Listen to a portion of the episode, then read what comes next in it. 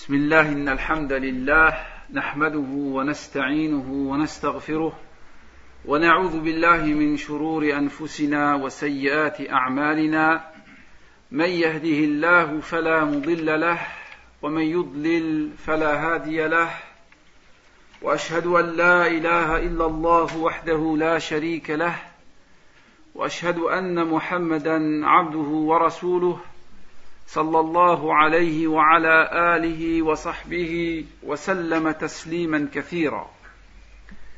إن أصدق الحديث كلام الله وخير الهدي هدي محمد صلى الله عليه وسلم وشر الأمور محدثاتها وكل محدثة بدعة وكل بدعة ضلالة وكل ضلالة في النار. أما بعد فلا زال الحديث عن سيره رسول الله صلى الله عليه وسلم وحديثنا عن سيره رسول الله صلى الله عليه وسلم في هذه الليلة يكون حول أربعة عناصر Donc nous continuons toujours les cours autour de la biographie du prophète sallallahu alayhi wa sallam. Et aujourd'hui, le cours va tourner autour de quatre points. الأمر الأول المقاطعة العامة والحصار الاقتصادي. Le premier point, l'embargo général et le boycottage total ainsi que le blocus économique contre les musulmans. الأمر الثاني وفاة أبي طالب وخديجة رضي الله عنها. Le deuxième point, c'est la mort de l'oncle du prophète sallallahu alayhi wa sallam, Abu Talib, et la mort de l'épouse du prophète sallallahu alayhi wa sallam, notre mère Khadija radiyallahu anha. الأمر الثالث رحلة رسول الله صلى الله عليه وسلم إلى الطائف. Le troisième point, c'est le déplacement du prophète صلى الله عليه وسلم vers Taif. والأمر الرابع دروس وعظات من درسنا اليوم. Et le quatrième et dernier point, c'est des leçons et des points à retenir concernant le cours d'aujourd'hui. فلنبدأ بالأمر الأول وهو المقاطعة العامة والحصار الاقتصادي.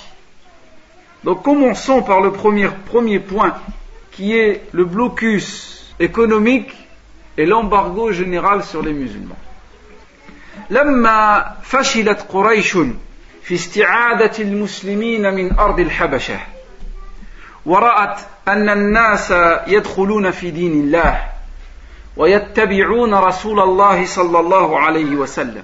وعلى رأس هؤلاء حمزة ابن عبد المطلب وعمر بن الخطاب رضي الله عنهما. الذي ازداد المسلمون بإسلامهما فرحا وعزة ومنعه عزمت قريش على قتل نبينا محمد صلى الله عليه وسلم Donc après avoir échoué dans leur tentative de récupérer les musulmans qui avaient émigré en Abyssinie, et voyant l'islam se répandre encore plus, et le nombre de musulmans s'accroître de plus en plus et de jour en jour, sans oublier la conversion de Omar anhu et de Hamza radiallahu anhu, est-ce que leur conversion a apporté à l'islam, est-ce que leur conversion a apporté aux musulmans comme joie, comme force et comme puissance, Quraysh décide de tuer le prophète sallallahu alayhi wa sallam. Il faut tuer à tout prix le prophète sallallahu alayhi wa sallam. ولما رأى أبو طالب عم رسول الله صلى الله عليه وسلم إصرار قريش على قتل النبي صلى الله عليه وسلم جمع أبو طالب بني عبد المطلب وبني هاشم قبيلة رسول الله صلى الله عليه وسلم. ودعاهم إلى الدخول بالنبي صلى الله عليه وسلم في شعب أبي طالب. ودعاهم أيضا أن يمنعوا النبي صلى الله عليه وسلم من كل من أراد قتله. فاجتمعوا على ذلك مؤمنهم وكافرهم منهم من فعل ذلك حمية ومنهم من فعل إيمانا ويقينا. يا أبو طالب كونستات لا volonté et l'entêtement de Quraysh à vouloir tuer le prophète sallallahu alayhi wa sallam. Alors il réunit Banu Hashim et Banu Abd al-Muttalib, le clan du prophète sallallahu alayhi wa et il leur demande de se retirer dans la vallée de Abi Talib et de protéger le prophète sallallahu alayhi wa contre tous ceux qui cherchent à le tuer. Et tous, par la grâce d'Allah azawajal, ont répondu favorablement. Les musulmans d'entre eux et les non-musulmans d'entre eux. Certains ont répondu favorablement par solidarité tribale et d'autres ont répondu favorablement par soumission et par croyance et par conviction. ولما رأت قريش أن بني هاشم وبني عبد المطلب دخلوا بالنبي صلى الله عليه وسلم في الشعب ليمنعوه من قتله اتفقوا فيما بينهم على مقاطعة عامة لبني هاشم وبني عبد المطلب وأجمعوا أمرهم ألا يبايعوهم ولا يبتاعوا منهم ولا ينكحوهم ولا ينكحوا منهم حتى يسلموا إليهم النبي صلى الله عليه وسلم ليقتلوه. وكتبوا ذلك في صحيفة وعلقوها في جوف الكعبة. ومضى على ذلك ثلاث سنين. فجهد النبي صلى الله عليه وسلم ومن معه جهدا شاقة وأنهكهم الجوع وهم في ذلك صابر محتسب واثقون أن الله سبحانه وتعالى جاعل لهم من هذا الضيق مخرجا وفرجا. Et lorsque Quraysh a constaté que les Banu Hashim et que les Banu Abd al-Muttalib, le clan et les tribus du prophète sallallahu alayhi wa sallam, étaient résolus à défendre le prophète sallam coûte que coûte et qu'ils feraient tout ce qui était en leur possible dans leur possible pour défendre et préserver la vie du prophète sallallahu alayhi wa sallam. Alors Quraysh établir un acte écrit contre eux pour interdire, interdire tout commerce, toute transaction, tout mariage avec eux. Et ceci jusqu'à ce qu'ils acceptent de livrer le prophète sallallahu alayhi wa sallam comme proie à abattre. Et ils ont fait écrire ceci sur un manuscrit qu'ils accrochèrent à l'intérieur de la Kaaba. Et ce blocus, cet embargo a duré pendant trois ans. Pendant trois ans, de l'année 7 après la révélation du prophète sallallahu alayhi wa l'année 10 pendant lesquels le prophète sallallahu alayhi wa sallam, les musulmans et sa tribu ont subi la faim et la privation. Et pourtant ils ont patienté, ils ont enduré, ils avaient mis leur confiance à Allah subhanahu wa ta'ala qu'il allait donner une issue favorable à ces difficultés et qu'après ces difficultés il y aurait la facilité. وحدد النبي صلى الله عليه وسلم المكان الذي تقاسمت فيه قريش على الكفر أي تحالفها على مقاطعة المسلمين أو مقاطعة النبي صلى الله عليه وسلم وبني هاشم وبني عبد المطلب. حتى يسلموا لهم رسول الله صلى الله عليه وسلم ليقتلوه. فذكر النبي صلى الله عليه وسلم أنه في خيف في بني كنانة. يقول أبو هريرة رضي الله عنه قال النبي صلى الله عليه وسلم من الغد يوم النحر وهو بمنى. يقول النبي صلى الله عليه وسلم نحن نازلون غدا بخيف. بني كنان حيث تقاسموا على الكفر ويقول أبو هريرة وأن وذلك أن قريشا وكنانة تحالفت على بني هاشم أو عبد المطلب. لئلا ألا يبايعوهم ولا يناكحوهم حتى يسلموا إليهم النبي صلى الله عليه وسلم والحديث أخرجه الإمام البخاري والإمام مسلم رحمهم الله Le prophète sallallahu alayhi wa sallam nous a désigné l'endroit où le pacte et cette alliance a eu lieu, c'est-à-dire l'alliance qui établit l'embargo et le blocus économique contre le prophète sallallahu alayhi wa sallam et la tribu de Banu Hashim et Abd al-Muttalib. Et ceci afin qu'il livre le prophète sallallahu alayhi wa sallam jusqu'à ce qu'il soit tué par Quraysh. Abu Hurairah anhu nous dit, le prophète sallam dit demain, c'est-à-dire le lendemain du jour du sacrifice, et le prophète sallam dit ça alors qu'il est à Mina, il dit nous allons descendre et nous irons nous installer dans la vallée de Banu Kinana, près de la falaise ou près de la descente qu'ils appellent Khaif. Et le prophète sallallahu alayhi wa sallam dit les Quraysh et les Kinana s'étaient engagés par alliance contre les Banu Hashim ou les Banu Abd al-Muttalib. Et quel était cet accord? Ils ne devaient contracter avec eux ni mariage, ni aucune transaction commerciale, tant que ceux-ci ne leur livraient pas le prophète sallallahu alayhi wa sallam. فلم تمضي الثلاث سنين على هذا الحصار وعلى هذه المقاطعة العامة الشديدة الظليمة الظالمة حتى فرق الله سبحانه وتعالى كلمة المشركين وفرق جمعهم فأقبل بعضهم على بعض يتساءلون عن هذه أو عن هذه المقاطعة وعن سببها. وماذا جنوا منه وماذا استفادوا منه فاجتمعوا رجال من قريش على نقد هذه الصحيفة الظالمة Et deux et trois ans s'écoulèrent. Et le prophète sallallahu alayhi wa sallam, les musulmans et son clan ont subi cet embargo et ont subi ce boycottage et ce blocus économique. Au point où certains, certains hommes de Quraysh se sont interrogés sur la vraie raison de ce blocus. Et ils étaient contre ce blocus.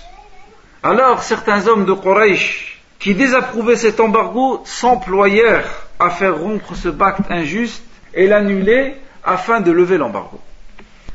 فخرج النبي صلى الله عليه وسلم ومن معه من الشعب وقد انهكهم الجوع واصابهم الضيق والشده والبلاء et alors, une fois l'embargo levé, le prophète sallallahu alayhi wa sallam, ses compagnons, ainsi que son clan, ont pu quitter la vallée de Abi Talib après avoir subi la faim, les difficultés et les épreuves infligées injustement par Quraysh. Et toutes ces épreuves, toutes ces difficultés les avaient extrêmement exténués. أن يدعو الله على قريش بسبب ظلمها وأن يصيبهم بمثل ما أصابهم.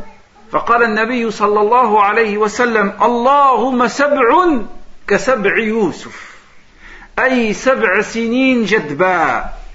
وفي رواية قال النبي صلى الله عليه وسلم اللهم أعني عليهم بسبع كسبع يوسف. وهذا الحديث أخرجه الإمام البخاري والإمام مسلم.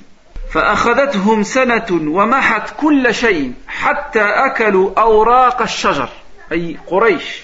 حتى أكلت قريش أوراق الشجر والميتة والجيفة. وكان أحدهم ينظر إلى السماء فيرى الدخان من شدة الجوع. فلم يجدوا بدا من أن يأتوا رسول الله صلى الله عليه وسلم ويسألوه أن يدعو الله عز وجل ليفرج كربهم فدعا لهم رسول الله صلى الله عليه وسلم فسقوا الغيث ورفع الله سبحانه وتعالى ما بهم من بلاء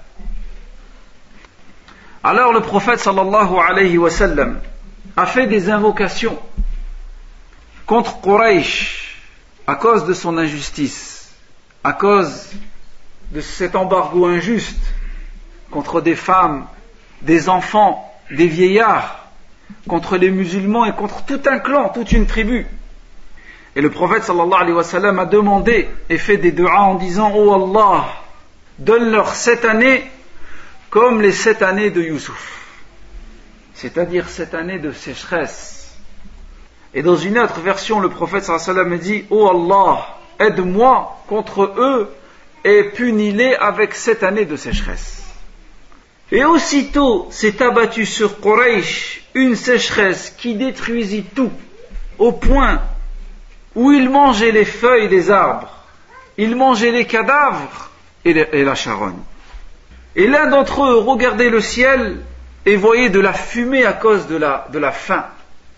Alors il n'avait d'autre solution que d'aller voir le prophète sallallahu alayhi wa sallam et de demander d'invoquer Allah azza wa pour qu'il dissipe leurs épreuves. Et le prophète sallallahu alayhi wa sallam a fait des du'as et a demandé à Allah azza wa de dissiper ses, épreuves et Allah azza wa a fait descendre la pluie. إنها أخلاق النبوة فعن عبد الله بن مسعود قال لما رأى رسول الله صلى الله عليه وسلم من الناس إدبارا قال اللهم سبع كسبع يوسف فأخذتهم سنة حتى أكلوا الميت والجلود والعظام فجاءه أبو سفيان ومن معه من قريش فقالوا يا محمد إنك تزعم أنك بعثت رحمة. وإن قومك قد هلكوا فادعوا الله لهم. فدعا رسول الله صلى الله عليه وسلم فسقوا الغيث.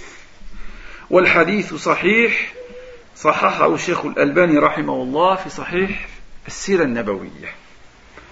يا عبد الله بن مسعود نغبوق في حديث الجين Lorsque le prophète sallallahu alayhi wa sallam a vu la façon dont Quraysh a tourné le dos à son message et l'injustice et la méchanceté dont ils ont fait preuve, le prophète sallam a dit, oh Allah, punis-les avec cette année comme les sept années de Youssouf. Et alors la sécheresse s'est abattue sur eux, au point où ils mangeaient les cadavres, les peaux et les os. Alors Abu Sufyan est venu voir le prophète sallam avec une délégation de Quraysh. Écoutez ce qu'il a dit au prophète sallam. Il a dit, oh Mohammed, tu prétends être envoyé comme miséricorde et comme clémence alors que ton peuple est en train de périr à cause de tes invocations. Invoque Allah subhanahu wa ta'ala pour qu'il fasse tomber la pluie et pour qu'il dissipe ses difficultés et ses épreuves. Et le prophète sallallahu alayhi wa sallam a fait des invocations et Allah a dissipé ses difficultés et a fait descendre la pluie. Et le hadith a été authentifié par Sheikh al-Albani rahimahullah. فهذا هو الأمر الأول وهو المقاطعة العامة والحصار الاقتصادي. Voici pour le premier point, c'est-à-dire l'embargo général et le blocus économique contre le prophète sallam, ses compagnons et même le clan du prophète sallam, parce que le prophète sallam continue sa mission et ne veut pas s'arrêter. الأمر الثاني وفاة أبي طالب وخديجة بنت خويلد زوجة النبي صلى الله عليه وسلم ورضي الله عنه Donc deuxième point que nous allons voir, c'est la mort de l'oncle du prophète sallallahu alayhi wa sallam, Abu Talib, et la mort de son épouse, notre mère Khadija radiyallahu anha. وما أن خرج النبي صلى الله عليه وسلم من الشعب حتى فاجأ المرض أبا طالب عم رسول الله صلى الله عليه وسلم وكان أبو طالب يحوط النبي صلى الله عليه وسلم ويغضب له وينصره. وكانت قريش تحترمه أي تحترم أبا طالب. وهذا في صحيح البخاري وفي صحيح مسلم. Et à peine le prophète sallallahu alayhi wa sallam avait-il quitté la vallée de Abi Talib, lui et les musulmans et son clan, qu'une maladie très sérieuse assaillit son oncle Abu Talib. Cet oncle qui lui portait secours, cet oncle qui le défendait et qui défendait même sa cause alors qu'il était mécréant. Parce que Abu Talib était un protecteur dévoué et ferme et surtout il était respecté par Quraysh. فأبو طالب أشرف على الموت فأتاه النبي صلى الله عليه وسلم يدعوه إلى الإسلام لعله يموت على الإيمان ولكن الهدى هدى الله سبحانه وتعالى Et lorsque la fin d'Abu Talib s'approcha et qu'il était sur le lit de la mort, le prophète sallallahu alayhi wa sallam est parti visiter Abu Talib, dont le seul but de présenter encore une fois à Abu Talib l'islam et que Abu Talib accepte l'islam et meurt sur l'islam. Mais celui qui guide et la guidée, elle est entre les mains d'Allah subhanahu wa ta'ala. Écoutez ce hadith. عن سعيد بن المسيب رحمه الله عن أبيه قال لما حضرت أبا طالب الوفاة دخل عليه النبي صلى الله عليه وسلم فوجد عنده أبا جهل وعبد الله ابن أبي أمية فقال له النبي صلى الله عليه وسلم يا عم قل لا إله إلا الله كلمة أحاج لك بها عند الله. فقال أبو جهل وعبد الله بن أبي أمية يا أبا طالب أترغب عن ملة عبد المطلب؟ فكان آخر كلمة أبي طالب أن قال على ملة عبد المطلب. مات على الكفر. فقال رسول الله صلى الله عليه وسلم لأستغفرن لك ربي ما لم أنه عنك. فنزلت على رسول الله صلى الله عليه وسلم وما كان للنبي والذين آمنوا أن يستغفروا للمشركين ولو كانوا أولو قربى من بعد ما تبين لهم أنهم أصحاب الجحيم. وما كان استغفار إبراهيم لأبيه إلا عن موعدة وعدها إياه فلما تبين له أنه عدو لله تبرأ منه إن إبراهيم لأواه حليم. وأنزل الله عز وجل إنك لا تهدي من أحببت ولكن الله يهدي من يشاء وهو أعلم بالمهتدين وهذا الحديث أخرجه الإمام البخاري والإمام مسلم Écoutez ce hadith. Saïd ibn al-Musayyab, rahimahullah, rapporte de son père. Il dit, au moment où Abu Talib allait mourir, le prophète sallallahu alayhi wa sallam allait le visiter. Ou alla le visiter, et là le prophète sallallahu alayhi wa sallam trouva Abu Jahl ou Abdullah ibn Abi Umayyah, les grandes têtes du coufre de l'époque. Alors le prophète sallallahu alayhi wa sallam a dit à son oncle, Ô oh mon oncle, dis la ilaha illallah. C'est là une parole avec laquelle j'argumenterai en ta faveur devant Allah subhanahu wa ta'ala. Aussitôt Abu Jahl et Abdullah ibn Abi Umayya ont dit, vas-tu abandonner, ô Abu Talib, la religion de Abd al-Muttalib Et la dernière parole dite par Abu Talib fut je meurs et je suis sur la religion de Abd al-Muttalib. Donc il est mort sur le kufr, billah. Et alors le prophète sallallahu alayhi wa sallam dit, je ne cesserai de demander à Allah azza pardon tant qu'Allah ne me l'interdira pas. Alors le Coran est descendu. Et Allah subhanahu wa ta'ala dit à son prophète, il n'appartient pas aux prophètes et aux croyants de solliciter le pardon pour les associateurs, fussent-ils des gens très proches après que leur soit parvenu clairement qui sont des gens de l'enfer. Et Allah Azzawajal continue en disant Et Ibrahim ne demanda pardon en faveur de son père qu'à cause d'une promesse qu'il lui avait faite. Et ensuite Allah dit Mais dès qu'il apparut clairement à Ibrahim que son père était un ennemi d'Allah, alors il le désavoua. Ibrahim était plein de sollicitude et il était très indulgent. Et Allah Azzawajal a aussi descendu le verset Tu ne guides pas qui tu aimes, ô prophète d'Allah, mais Allah Azzawajal guide qui il veut et il connaît mieux les bien guidés. Hadith rapporté par l'imam Bukhari et l'imam Muslim. وهكذا مات أبو طالب على الكفر وخرج من الدنيا على غير لا إله إلا الله إلا أن الله سبحانه وتعالى تفضل عليه بما قدم لرسول الله صلى الله عليه وسلم فشفع فيه رسول الله صلى الله عليه وسلم فأخرجه من أسفل النار إلى أعلاها Et alors, Abu Talib, comme on vient de le constater, il est mort sur la mécréance. Et il est sorti de cette vie sans dire la ilaha illallah. Et Allah subhanahu wa ta'ala a donné au prophète sallallahu alayhi wa sallam la possibilité d'intercéder en faveur de son oncle pour qu'il passe des profondeurs de l'enfer vers la surface de l'enfer. D'un châtiment plus, pénible, plus pénible vers un châtiment moins pénible.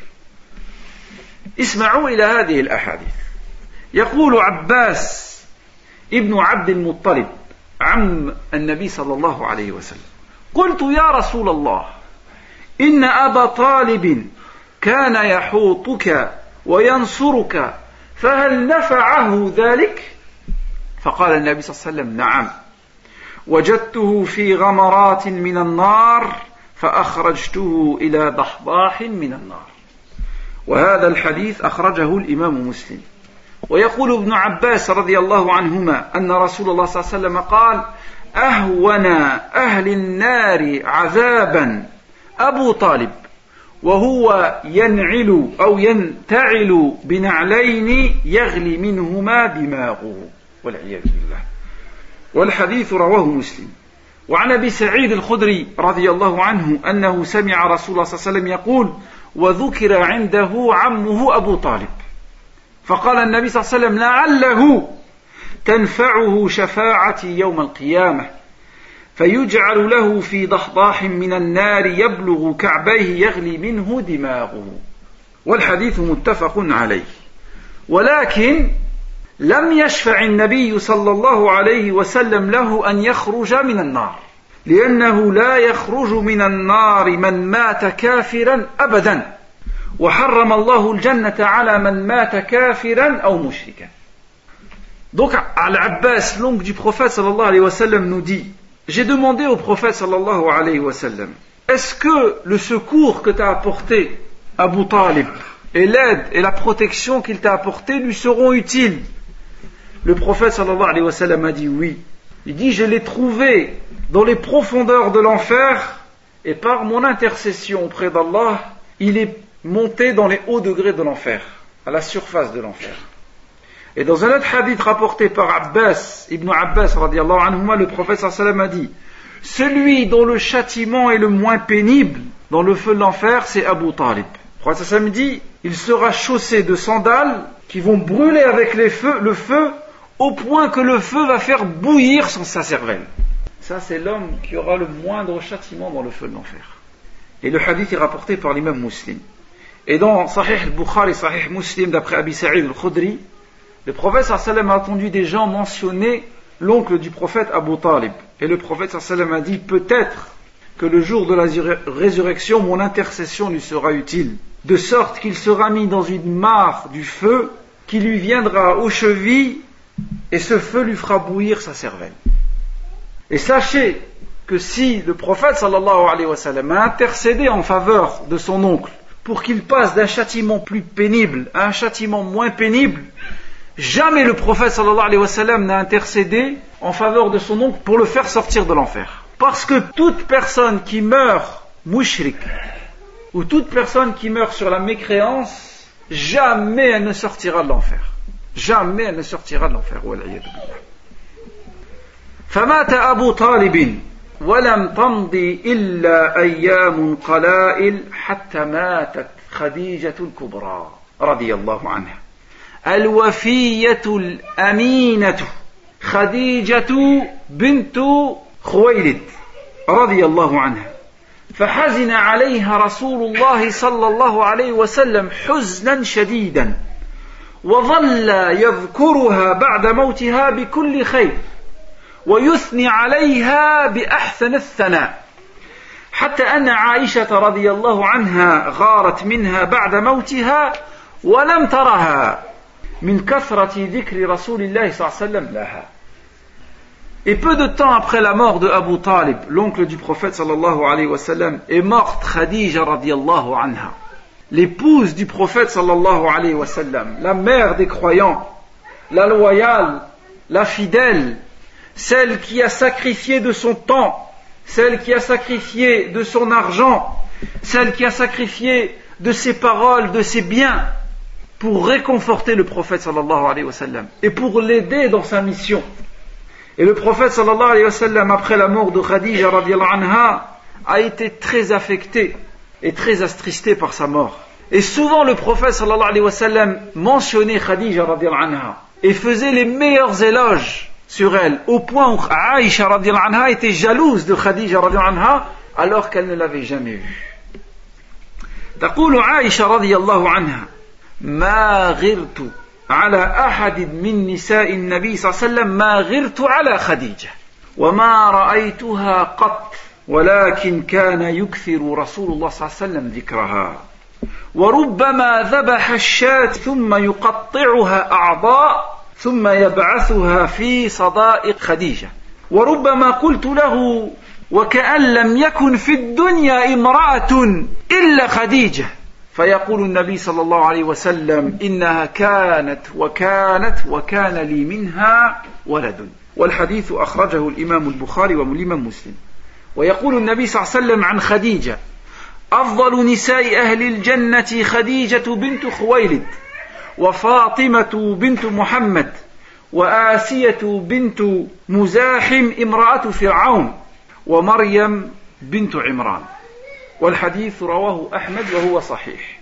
وجبريل عليه السلام يقرئ خديجة السلام من ربها ويبشرها بقصر في الجنة يقول أبو هريرة رضي الله عنه وهذا في صحيح البخاري وفي صحيح مسلم.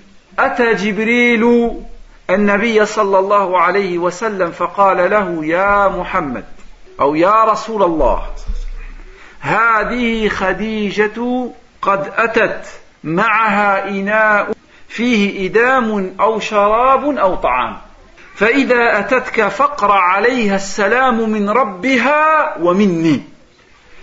وبشرها ببيت في الجنة من قصب لا صخب فيه ولا نصب Aïcha radiallahu anha nous dit à propos de Khadija, elle dit je n'ai jamais été aussi jalouse des femmes du prophète sallallahu alayhi wa sallam comme je l'ai été pour Khadija. Parce que le prophète sallallahu alayhi wa sallam l'a mentionné tellement et faisait tellement d'éloges pour elle, elle dit alors que je ne l'ai jamais vue. Elle dit au, point où le prophète sallallahu alayhi wa sallam, lorsqu'il égorgeait un mouton, il le coupait en morceaux et le distribuait aux amis de Khadija. Aïcha anha nous dit elle dit au prophète sallallahu alayhi wa sallam Il n'y a que Khadija comme femme dans le monde, au prophète d'Allah, par jalousie. Et le prophète sallallahu alayhi wa sallam lui dit Elle était ceci et elle était cela, et c'est la femme avec qui j'ai eu des enfants. Et le hadith, il, est rapporté par l'imam Bukhari et l'imam Muslim. Et le prophète sallallahu alayhi wa sallam dit dans Musnad al-Imam Ahmed Il dit Les meilleures des femmes au paradis, c'est Khadija radiallahu anha. C'est Fatima, la fille du prophète sallallahu alayhi wa c'est Asiya, la femme de Pharaon, et c'est Maryam, la mère de Isa salam, et la fille de Imran. Et Jibril, une fois, est venu voir le prophète sallallahu alayhi wa comme ça a été rapporté par Abu Hurairah anhu dans Sahih Bukhari Muslim. Il dit, Jibril est venu voir le prophète sallallahu alayhi wa il dit, voici Khadija, avec un plat dans lequel il y a de la nourriture et de la boisson. Et il dit, quand elle viendra, ô prophète d'Allah, annonce-lui le salut d'Allah, de la part d'Allah et de ma part, et dis-lui qu'Allah lui a construit un palais de rosiers dans lequel il n'y a ni fatigue et ni bruit. Et les hommes de science disent, parce que Khadija radiallahu anha n'a jamais levé la voix sur le prophète sallam et ne l'a jamais fatigué. فمات أبو طالب على الكفر. وماتت خديجة على الإيمان. ولتعلم يا أخ الإسلام أن الموت حق على الجميع. على المؤمن وعلى الكافر. على الصغير وعلى الكبير. على القوي وعلى الضعيف. على الغني وعلى الفقير. فما من أحد إلا وسيأتيه الموت ويخرج من هذه الدنيا. ولكن هنيئا ولكن طوبى لمن خرج من هذه الدنيا على الإيمان وعلى الأعمال الصالحة. وخاب وخسر من خرج من هذه الدنيا على الكفر أو على معصية الله عز وجل. دونك regardez d'un côté on a Abu Talib l'oncle du صلى الله عليه وسلم كي est mort لو كفر kufr. Et de l'autre côté on a Khadija radiyallahu anha l'épouse du prophète qui est mort sur la foi. Et sachez mes frères, mes sœurs, que la mort est une vérité et qu'elle nous visitera un jour tous, qu'on soit petit ou grand, qu'on soit un homme ou une femme, qu'on soit riche ou pauvre, chacun d'entre nous va mourir. Et félicitations à celui qui mourra en sortant de cette vie avec la foi correcte et avec les bonnes actions. Et aura échoué et perdu celui qui sortira de cette vie avec le coufre ou bien avec les désobéissances d'Allah subhanahu wa ta'ala. يقول الله تعالى كل نفس ذائقة الموت ويقول تعالى كل من عليها فان ويقول تعالى قل إن الموت الذي تفرون منه فإنه ملاقيكم وقال جبريل للنبي صلى الله عليه وسلم يا محمد عش ما شئت فإنك ميت Et sachez qu'Allah Azza wa dit dans le Coran, toute âme goûtera la mort. Et Allah subhanahu wa ta'ala dit aussi, tout ce qui est sur terre va disparaître. Et Allah dit dans un autre verset, dit la mort que vous fuyez va vous rencontrer. Et Jibril disait au prophète sallam, ô oh Muhammad, vis comme tu veux, mais sache que tu vas mourir. يقول الشاعر لا شيئا مما ترى تبقى بشاشته يبقى الإله ويفنى المال والولد. لم تغني عن هرمز يوما خزائنه والخلد قد حاولت عاد فما خلدوا ولا سليمان إذ تجري الرياح له والإنس والجن فيما بينها ترد. أين الملوك؟ أين الملوك الذي كانت لعزتها من كل أوب إليها وافد يفد؟ حوض هناك مورود بلا كذب لا بد من وروده كما ورد. ويقول تسير إلى الأجال في كل لحظة وأيامنا تطوى وهن مراحل. ولم أرى مثل الموت حقا كأنه إذا ما تخطته الأماني باطل وما أقبح التفريط في زمن الصبا فكيف به والشيب للرأس شاعل فرحل من الدنيا بزاد من التقى فعمرك أيام وهن قلائل Je ne vais pas le traduire. Celui qui veut la traduction, après la on pourrait faire la traduction, Inch'Allah. وهذا فيما يتعلق بوفاة خديجة رضي الله عنها وأبي طالب. Donc ceci concerne la mort de Khadija رضي الله عنها et de son oncle Abu Talib. فالآن نرى الأمر الثالث وهو رحلته صلى الله عليه وسلم إلى الطائف. Nous allons voir maintenant le troisième point qui est le déplacement du prophète صلى الله عليه وسلم à Taif. فلما مات أبو طالب نالت قريش من رسول الله صلى الله عليه وسلم من الأذى ما لم تكن تناله منه في حياة عمه أبي طالب. فرأى رسول الله صلى الله عليه وسلم أن يغير البيئة وأن يخرج بالدعوة من مكة إلى غيرها.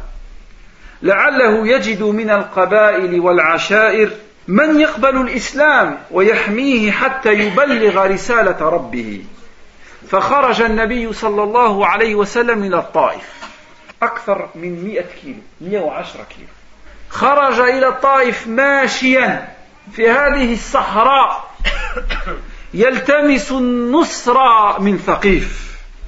رجاء يقبلوا منه ما جاءهم بهم من الله ولكنها لم تستجب له وأغرت به صبيانها فرشقوه بالحجارة حتى أدموه. فقابل بذلك النبي صلى الله عليه وسلم بالصبر والرضا وخرج عائدا إلى مكة مهموما حزينا. فبعث الله له ملك الجبال لينتقم منهم. فقابل النبي صلى الله عليه وسلم هذا الاساء أو هذه الإساءة بالإحسان والعفو والصبر. ولم يوافق ملك الجبال على هلاكهم. كما قال تعالى وما أرسلناك إلا رحمة للعالمين Et après la mort de Abu Talib, plus rien n'empêchait Quraysh de s'en prendre au prophète sallallahu alayhi wa sallam et de s'attaquer publiquement et ouvertement à lui. Et face à ces persécutions, le prophète sallallahu alayhi wa sallam est sorti de la Mecque pour chercher des tribus, pour chercher des villes qui accepteraient son message, qui le protégeraient et qui l'aiderait à transmettre le message d'Allah subhanahu wa ta'ala. Parce que le prophète sallam devait continuer coûte que coûte sa mission. La mission pour laquelle Allah azza wa l'a envoyé. Alors le prophète sallam partit à Taif, la dixième année après l'envoi du prophète sallallahu alayhi wa sallam. Il partit dans la tribu de Thaqif. Et Taif se trouve à 111 km de la Mecque. Et le prophète sallam est parti là-bas à pied, en espérant que cette tribu acceptent l'islam et aident le prophète sallam dans son message. Mais ils ont refusé Et ils ont sévi de la plus manière et la plus violente des façons. Ils ont soulevé les enfants contre le prophète sallallahu alayhi wa sallam.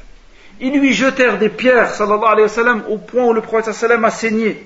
Alors le prophète sallam est reparti en patientant, est reparti en acceptant le destin d'Allah subhanahu wa ta'ala. Et le prophète sallallahu est reparti triste et déçu. Et alors qu'il revenait vers la Mecque, l'ange des montagnes s'est présenté à lui et lui a proposé de détruire et de terrasser ce peuple. Et le prophète sallam, face à cette injustice, à cette méchanceté, a répondu de la meilleure des façons. Parce que comme Allah Azzawajal dans le Coran, il dit du prophète sallam, nous ne t'avons envoyé que comme clémence et miséricorde pour l'humanité. كما جاء ذلك في صحيح البخاري ومسلم. عن عائشة رضي الله عنها جاءه ملك الجبال فقال له وقد بعثني ربك إليك لتأمرني بأمرك فما شئت إن شئت أن أطبق عليهم الأخشبين جبلان بمكة. فقال له النبي صلى الله عليه وسلم بل أرجو بل ارجو ان يخرج الله من اصلابهم من يعبد الله ولا يشرك به شيئا Et comme ceci est rapporté dans Sahih Bukhari, Sahih Muslim, d'après Aïcha anha, l'ange des montagnes a salué le prophète sallallahu alayhi wa sallam et lui a dit Allah m'a envoyé parce qu'il a entendu les persécutions de ton peuple. Et si tu veux, je peux replier sur eux les deux montagnes. Et le prophète sallallahu a dit non. J'espère plutôt qu'Allah azza wa fasse sortir de leur descendance, de leurs enfants, des gens qui adorent Allah subhanahu wa ta'ala et qui n'associent rien en lui. انظروا إلى هذه الأخلاق أخلاق النبوة إنها الرحمة ورجع النبي صلى الله عليه وسلم إلى مكة وكان بيده أن يتخلص من الكفار وأن يستريح من شرهم وأن يمسك هو الحكم ليقوم بما يريد. ولكن ليست بهذه الطريقة جاء الأنبياء إلى الأرض. إنهم جاءوا لإخراج العباد من عبادة العباد إلى عبادة رب العباد ولإخراج الناس من الظلمات إلى النور. Regardez ce comportement du prophète sallallahu alayhi wa sallam, cette miséricorde, cette clémence envers son peuple. Lorsque le prophète sallam est revenu, il pouvait se débarrasser une fois pour toutes des kuffars. ils pouvaient aussi être épargnés de leur mal et de leur persécution. Le choix était entre ses mains et le prophète sallallahu alayhi wa sallam n'a pas choisi cette option parce que ceci n'est pas la voie des prophètes sallam et n'est pas le trait des prophètes parce que les prophètes sont venus pour que les gens sortent de l'adoration des créatures pour revenir à l'adoration d'Allah et pour que les gens sortent des ténèbres pour revenir vers la lumière. هذا فيما يتعلق برحلته صلى الله عليه وسلم إلى الطائف Ceci concerne le déplacement du prophète صلى الله عليه وسلم à Taif. أما الأمر الرابع فهي الدروس والعظات التي تؤخذ من هذه الأحداث. Quatrième et dernier point, nous allons voir les leçons et les enseignements à retenir de ces différents événements que nous avons vus aujourd'hui. Et nous allons voir quatre points. أولا المقاطعة العامة والحصار الاقتصادي ومطاردة الناس في أرزاقهم من أخلاق الكفرة من قديم الزمان إلى يومنا هذا وأنتم تشاهدون ففي مكة فعلت قريش ذلك برسول الله صلى الله عليه وسلم وأصحابه وحاصروهم في الشعب في شعب أبي طالب. وإلى يومنا هذا الكفار يضربون الحصار الاقتصادي والحظر على بلاد المسلمين. Première leçon à retenir, c'est que l'embargo général et les blocus économiques et serrer les gens dans leur subsistance, ceci est la voie et la pratique des kuffars. Et ceci depuis toujours et jusqu'à aujourd'hui. Regardez ce qu'ils ont fait au prophète sallallahu alayhi wa sallam et aux compagnons et à son peuple l'embargo et le blocus économique. Et aujourd'hui, regardez l'embargo économique et les blocus que subissent les musulmans à droite et à gauche. فنحن نقول لهؤلاء أرزاق العباد بيد الله وليست بأيديكم. يقول تعالى قل من يرزقكم من السماوات والأرض قل الله. ويقول تعالى وفي السماء رزقكم وما توعدون فورب السماء والأرض إنه لحق مثل ما أنكم تنطقون. والله تعالى يقول إن الله هو الرزاق ذو القوة المتين والله تعالى يقول وما من دابة في الأرض إلا على الله رزقها يعلم مستقرها ومستودعها كل في كتاب مبين Et donc nous disons à ces personnes qui font des embargos sur les musulmans, le risque, la subsistance des gens est entre les mains d'Allah. Elle n'est pas entre vos mains. Allah Azzawajal dit dans le Coran, et ceci est notre croyance. Allah dit, qui vous nourrit des cieux et de la terre? C'est Allah. Allah subhanahu wa ta'ala dit, il y a dans le ciel votre subsistance et ce qui vous est promis. Regardez, dans le ciel. Et après Allah rappelle, et il dit, par le Seigneur du ciel et de la terre. C'est Allah qui dit au ciel de faire tomber la pluie et qui dit à la terre de faire pousser la végétation. Par le Seigneur des cieux et de, et de la terre, ceci est tout aussi vrai qu'Allah va vous donner votre risque que le fait que vous parliez. Et Allah Azzawajal dit dans le Coran, il n'y a pas d'être vivant sur terre dont la subsistance n'incombe pas à Allah. Et Allah Azzawajal connaît son gîte et son dépôt, et tout ceci est dans un livre explicite.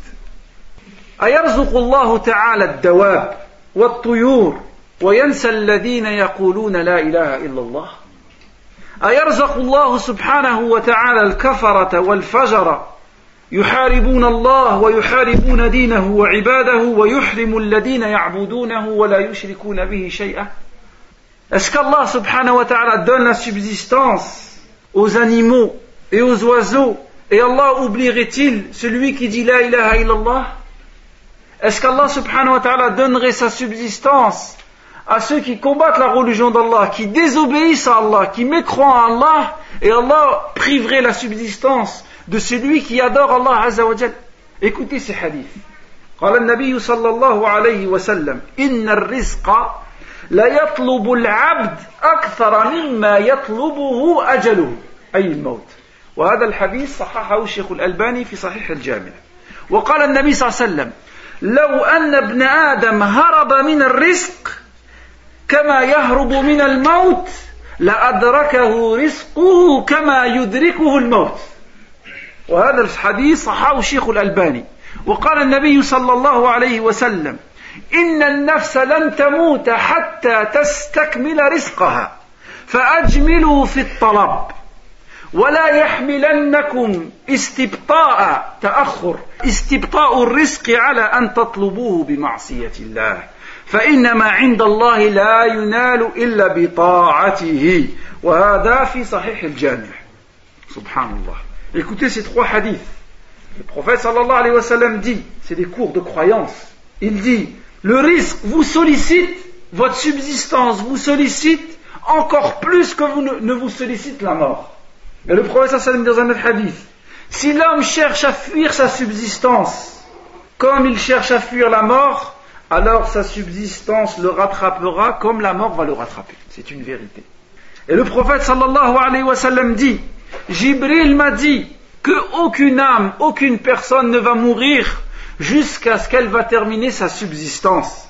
Alors craignez Allah et utilisez les voies licites permises pour rechercher votre subsistance. Et que le fait que la subsistance ne tarde à venir ne vous pousse pas à la rechercher dans les voies illicites. Car ce qui se trouve auprès d'Allah subhanahu wa ta'ala ne s'obtient qu'avec son obéissance. ثانيا من دروس وعظة درسنا اليوم أن الرحمة والعفو والصفح من أخلاق رسولنا صلى الله عليه وسلم فقد فعل الكفار برسول الله ما فعلوا ولما دعا رسول الله صلى الله عليه وسلم بسبع كسبع يوسف واستجاب الله له فيه جاءوا إلى رسول الله صلى الله عليه وسلم يطلبون منه أن يدعو الله عز وجل أن يرفع عنهم البلاء. فدعا رسول الله صلى الله عليه وسلم ربه أن يغيثهم. وعندما اعتدى أهل الطائف على رسول الله صلى الله عليه وسلم وضربوه وسبوه وأدموه وجاء ملك الجبال فقال إن شئت أطبق عليهم الجبلين. فماذا قال النبي صلى الله عليه وسلم؟ أرجو أن يخرج الله من أصلابهم من يعبد الله ولا يشرك به شيئا. هذه هي أخلاق النبوة. وكيف لا؟ وربنا جل وعلا يقول في كتابه وما أرسلناك إلا, إلا رحمة للعالمين. ويقول تعالى إنك لعلى خلق عظيم Deuxième leçon à retenir sur le cours d'aujourd'hui, c'est la clémence, le pardon, l'indulgence du prophète sallallahu alayhi wa sallam. Et ceci fait partie des traits et caractéristiques du prophète sallallahu alayhi wa sallam et doit faire partie de nos qualités. Regardez, lorsque les kuffars ont fait subir au prophète sallam ce qu'ils ont fait subir, l'embargo et le blocus économique, et qu'ils sont venus le voir après la période de sécheresse, et ils ont demandé au prophète sallallahu alayhi wa d'invoquer Allah pour dissiper ces épreuves. Est-ce que le prophète s'est vengé? Le prophète sallam a fait des invocations pour qu'Allah descende la pluie et pour que la sécheresse disparaisse. Et regardez le genre de Taïf. Alors que le prophète est sorti, a fait 110 km à pied pour les sortir des ténèbres vers la lumière. Ils ont jeté des pierres, ils ont envoyé les enfants jeter des pierres sur le prophète au point que le prophète a saigné. L'ange des montagnes est venu et a dit si tu veux, je replie les montagnes sur eux. Le prophète a dit non, j'espère qu'Allah va faire sortir de leur descendance des gens qui adoreront Allah et qui n'associeront pas avec lui. Parce que les prophètes ont été envoyés comme miséricorde et Allah Azzawajal dit de notre prophète, tu es sur le bon comportement. Et Allah dit, nous t'avons envoyé comme miséricorde pour l'humanité. الفائدة الثالثة أن على المسلم وعلى من يدعو إلى الله أن يصبر على دعوتهم على إيذاء الناس له فلا يأس ولا قنوط من إسلام الكفرة والفجرة ولا من توبة العصاة الفسقة فقلوب العباد بين أصبعين بين أصبعين من أصابع الرحمن. يقلبها كيف يشاء. فكم من رجل خرج ليلا ليقتل رسول الله صلى الله عليه وسلم فما أصبح إلا وهو مسلم. ونضرب مثال مثل عمر بن الخطاب رضي الله عنه. فلا يجوز لنا ولا يجوز للداعي أن ييأس من الناس ولا يجوز أن يقنط من الناس. فالله عز وجل هو الهادي والداعي عليه البيان علي وعليك وعلى عليها البيان Troisième leçon à retenir, c'est que le musulman et celui qui fait la da'wa Allah Azza wa doit rester patient face aux insultes, face aux moqueries, face aux méchancetés des gens. Et il ne doit jamais désespérer jamais se décourager qu'un kafir ne devienne musulman. Et ne doit jamais désespérer que quelqu'un qui désobéit à Allah revienne sur la droiture et l'obéissance d'Allah. Pourquoi? Parce que les cœurs des hommes sont entre les doigts d'Allah. Entre deux des doigts d'Allah et Allah retourne ses cœurs comme il veut. Combien de gens, le soir, sont partis dormir avec la haine du prophète et le matin, Allah lui a retourné son cœur et il est rentré dans l'islam il ne faut jamais désespérer de l'égarer qu'il ne devienne guidé, et il ne faut jamais désespérer de celui qui fait des péchés qui ne revienne à l'obéissance. Car c'est Allah qui guide, et nous, le frère et la sœur, doivent expliquer et montrer l'islam aux gens. الفائدة الرابعة والأخيرة جليس السوء يضر صاحبه في الحياة الدنيا وعند الموت ويوم القيامة Quatrième leçon est très importante à retenir, c'est que la mauvaise fréquentation a de mauvaises conséquences sur la personne dans cette vie. Au moment de sa mort et yom al-qiyamah. قد تبين لكم أن جليس السوء وهو أبو جهل وعبد الله بن أبي أمية قد أضر بأبي طالب عندما قال يقول النبي صلى الله عليه وسلم لعمه أبي طالب يا عم قل لا إله إلا الله كلمة أحاج لك بها عند الله. ويقول أبو جهل يا أبا طالب أترغب عن دين عبد المطلب؟ فما كان إلا أن أبا طالب مات على الكفر. قال على ملة عبد المطلب. فخرج الرجل من الدنيا على ملة الكفر وهذا الجليس السوء. ولكن الجليس الصالح ماذا يقول للمؤمن إذا حضرته الوفاة يقول له قل لا إله إلا الله والنبي صلى الله عليه وسلم يقول من قال من كان آخر كلامه لا إله إلا الله دخل الجنة وهذا الحديث حسن Ce que nous avons dit, c'est-à-dire que la mauvaise compagnie, la mauvaise fréquentation a des mauvaises conséquences sur la vie d'une personne au moment de sa mort et Yom al-Qiyamah.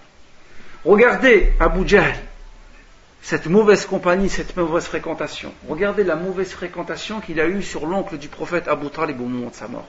Le prophète sallam dit à son oncle, dis la ilaha. Avec cette parole, j'argumenterai devant Allah en ta faveur. Et Abu Jahl et Abdullah ibn Umayyah disent, tu vas abandonner la religion de tes parents, la religion de Abd al-Muttalib. Et Abu Talib est mort sur le kouf, est mort sur la voie de Abd al-Muttalib, sur le kouf et le shirk. Alors que regardez le croyant, lorsqu'il meurt, la bonne compagnie autour de lui, qu'est-ce qu'elle lui dit? Elle lui dit, dis la ilaha illallah. Parce que le prophète dit, laqinu mautakum la ilaha illallah. Dites aux morts, la ilaha illallah. Et le prophète dit, dans un hadith Hassan, celui dont la dernière parole est la ilaha illallah entrera au paradis. Donc aujourd'hui, nous avons vu quatre choses. La première chose, nous avons vu l'embargo général et le blocus économique contre le prophète et ses compagnons et son clan. Deuxièmement, nous avons vu la mort de Abu Talib et de Khadija radiallahu anha. Et ensuite, nous avons vu le déplacement du prophète à Taïf et finalement, nous avons vu des leçons à retenir concernant le cours d'aujourd'hui. Subhanak wa bihamdik, ashhadu an la ilaha illa ant, astaghfiruka wa atubu ilayk.